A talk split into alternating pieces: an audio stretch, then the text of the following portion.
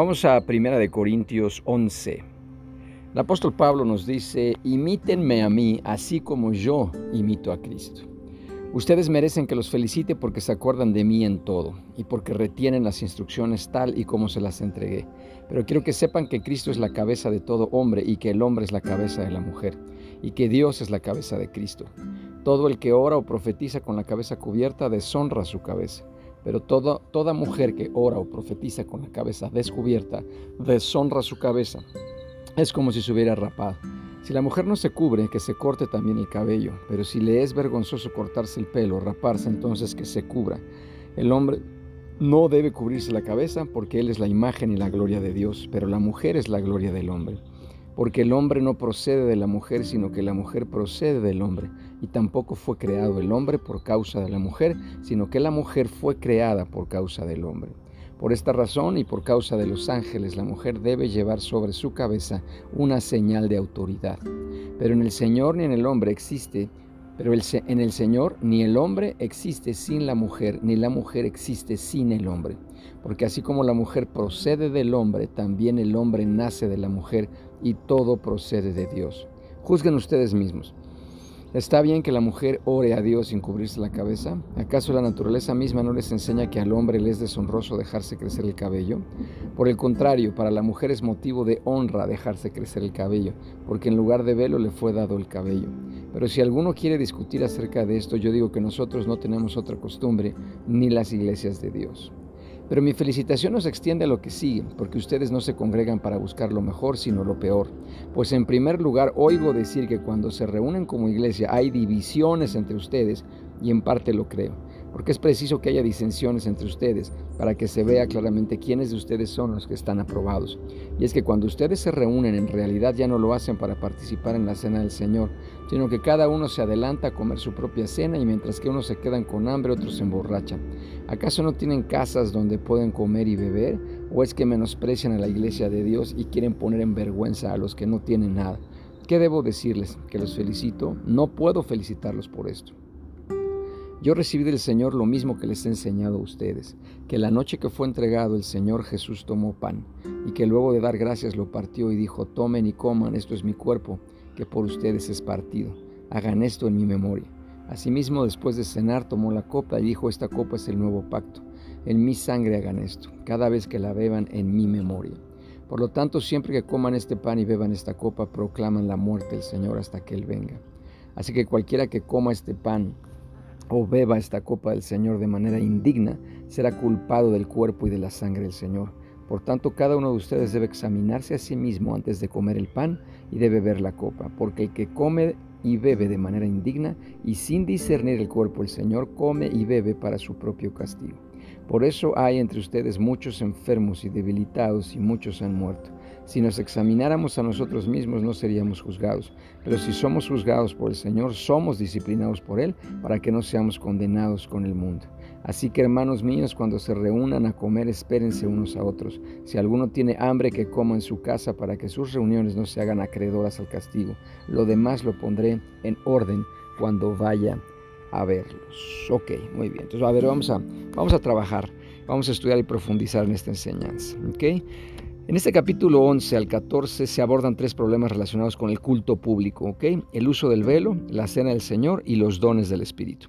Pablo no inventó las verdades que aquí se enuncian, sino que se apoyó en las enseñanzas cristianas que fueron las instrucciones impartidas por los mismos apóstoles.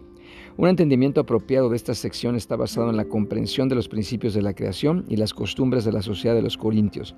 Adán y Eva fueron creados como seres interdependientes. Juntos representaban a la humanidad como un todo. El orden y la forma en que fueron creados revelan la gloria de Dios y el señorío de Cristo.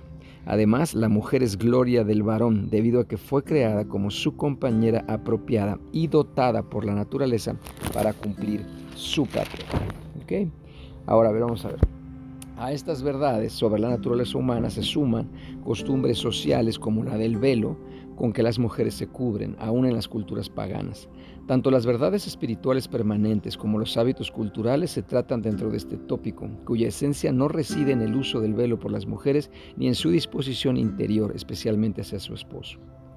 Los ángeles, cuando habla de ángeles, ¿qué significa? Representan las esferas espirituales y lo que aquí se dice quizás se refiere a los esfuerzos de seres demoníacos caídos por instigar el orgullo e interferir cada vez que puedan inspirar arrogancia. También es posible que la frase aluda a la autoridad original que se perdió en el jardín del Edén por estar Eva descubierta, esto es, a causa de haber actuado con independencia de Adán. En aquella ocasión se perdió el sentido de la autoridad y el privilegiado acceso de la pareja a aquel lugar. ¿Ok? Detrás del simbolismo de llevar el velo está el reconocimiento de la necesidad humana de acatar la autoridad divina, si es que la humanidad va a recuperar lo que ha perdido. La verdadera autoridad viene de la mutua subordinación y tanto los hombres como las mujeres, esposos, esposas, están llamados a comprenderlo. No es fundamentalmente el largo del cabello lo que aquí se enjuicia, sino considerarlo como un adorno. El ser humano refleja directamente la gloria de Dios y no necesita de otro adorno para cubrirse, salvo a Jesucristo. La buena apariencia está bien, pero la frivolidad, la superficialidad y la demasiada preocupación por lo externo contradice la verdadera humanidad y llama la atención sobre nosotros mismos y no sobre Cristo, la cabeza del ser humano. ¿Okay?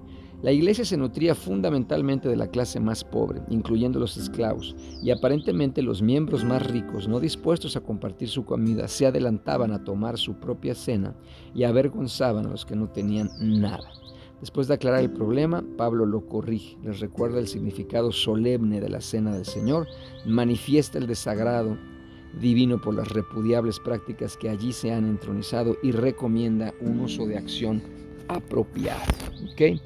Cuando habla de manifiestos, cuando habla de manifiestos, dice, porque es preciso que entre ustedes haya divisiones para que se haga manifiesto, manifiesta entre ustedes los que son aprobados. Manifiesto significa faneros. En griego es phantom, fenómeno, fantasma, fantasía conspicuo, aparentemente manifiesto, visible, evidente, plano, claro, abierto a la vista. La naturaleza misma de la palabra sugiere una visibilidad que le permite al observador distinguir inmediatamente lo que captan sus ojos. Aquí, Pablo afirma que lo único bueno que puede venir de los falsos hermanos es la evidente bondad de los verdaderos hermanos. En Mateo 6, 4 y 18, Jesús nos asegura que el Padre, quien nos observa en secreto, nos recompensará en público. Faneros es recompensa. Pablo le cuesta trabajo creer que entre los creyentes de Corinto existan tan odiosas divisiones, pero ve un propósito divino tras ellas cuando dice que gracias a su existencia se sabrá quién es cismático y quién es fiel en espíritu. El nuevo pacto sellado por la sangre de Jesús fue profetizado en Jeremías 31, 31, 34. Ese pacto tenía un carácter y un contenido únicos al asegurar el perdón de los pecados y escribir la ley de Dios en el corazón de los creyentes. El viejo sistema ritualista era reemplazado por el Evangelio de Cristo. Qué maravilla, confirmando, confirmado a sí mismo por su muerte. Importantísimo, importantísimo en Jeremías, como se profetiza el nuevo pacto. Ok, y por último, eh, Reflexionar seriamente sobre nuestras vidas nos ayudará a evitar el castigo de Dios y participar sinceramente en la cena del Señor. Puede prevenir las enfermedades o la muerte prematura. Este pasaje advierte contra una participación poco reflexiva en la cena del Señor, pero no presenta a Dios vigilando inclemente al participante. El mensaje indica, recuerda, Jesús ha cargado tus culpas, así que ven humildemente, confiesa, adora y fortalécete en Él. Muy, muy muy interesante. Debemos tener siempre que hagamos la cena del Señor una participación reflexiva. Esto es importantísimo. Importantísimo para que podamos verdaderamente vivir ese momento como una introspección profunda. Vamos a, vamos a orar. Padre, en nombre de Jesús te damos gracias, gracias, gracias de verdad por la vida que nos has dado, por la salud espiritual, mental, física y emocional, por el propósito llamado que nos has dado, pero sobre todo, sobre todo, papá, gracias por el amor inmenso, agape que tú nos has dado. En este momento clamamos a ti y te pedimos, por favor, clamamos a ti para echar fuera toda división en nosotros, empezando por nuestro primer equipo que es nuestra familia, toda división fuera también en el trabajo, nuestros equipos de trabajo y toda división se va fuera en nuestras iglesias y templos. Por favor, Espíritu de Dios, revélanos hoy la importancia de vivir como un cuerpo de Cristo, unidos absolutamente, justo como haces en tu palabra la reflexión sobre el cuerpo humano, que cada integrante del cuerpo humano, cada miembro tiene una función específica, vital para la operación conjunta que sea perfecta, así te pedimos que a cada uno de nosotros en este momento, en este momento nos reveles la función específica que tú quieres que cumplamos para ti en tu cuerpo.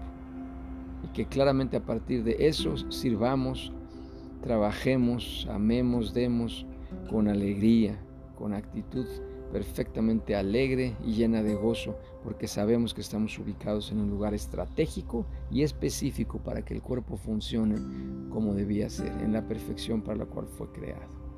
Gracias Señor, gracias Señor, porque la división obviamente mata, la división divide. Tú dijiste mismo Señor que algo dividido, alguien dividido está destinado a la destrucción. Así es que en este momento sacamos totalmente el paradigma de la división, totalmente. Y al contrario, y inúndanos, Espíritu de Dios, inúndanos, inúndanos con un espíritu de unidad absoluta, de amor ágape, sobrenatural, de un amor sin condiciones. Danos la, la, visión, la revelación de que ceder muchas veces, ceder muchas veces ganar, no es perder. Ceder muchas veces ganar, no es perder. Y siempre se cede por amor. No hay otra razón por la cual nosotros cedemos, es por amor al otro, a la persona que tenemos enfrente. Así es que en este momento te damos gracias porque posicionas en nosotros un paradigma siempre, siempre de negociaciones, ganar, ganar, de unidad, de amor los unos por los otros y de que ceder es ganar, no es perder. En tu nombre, Señor, te pedimos. Gracias, Cristo. Te amamos y te bendecimos.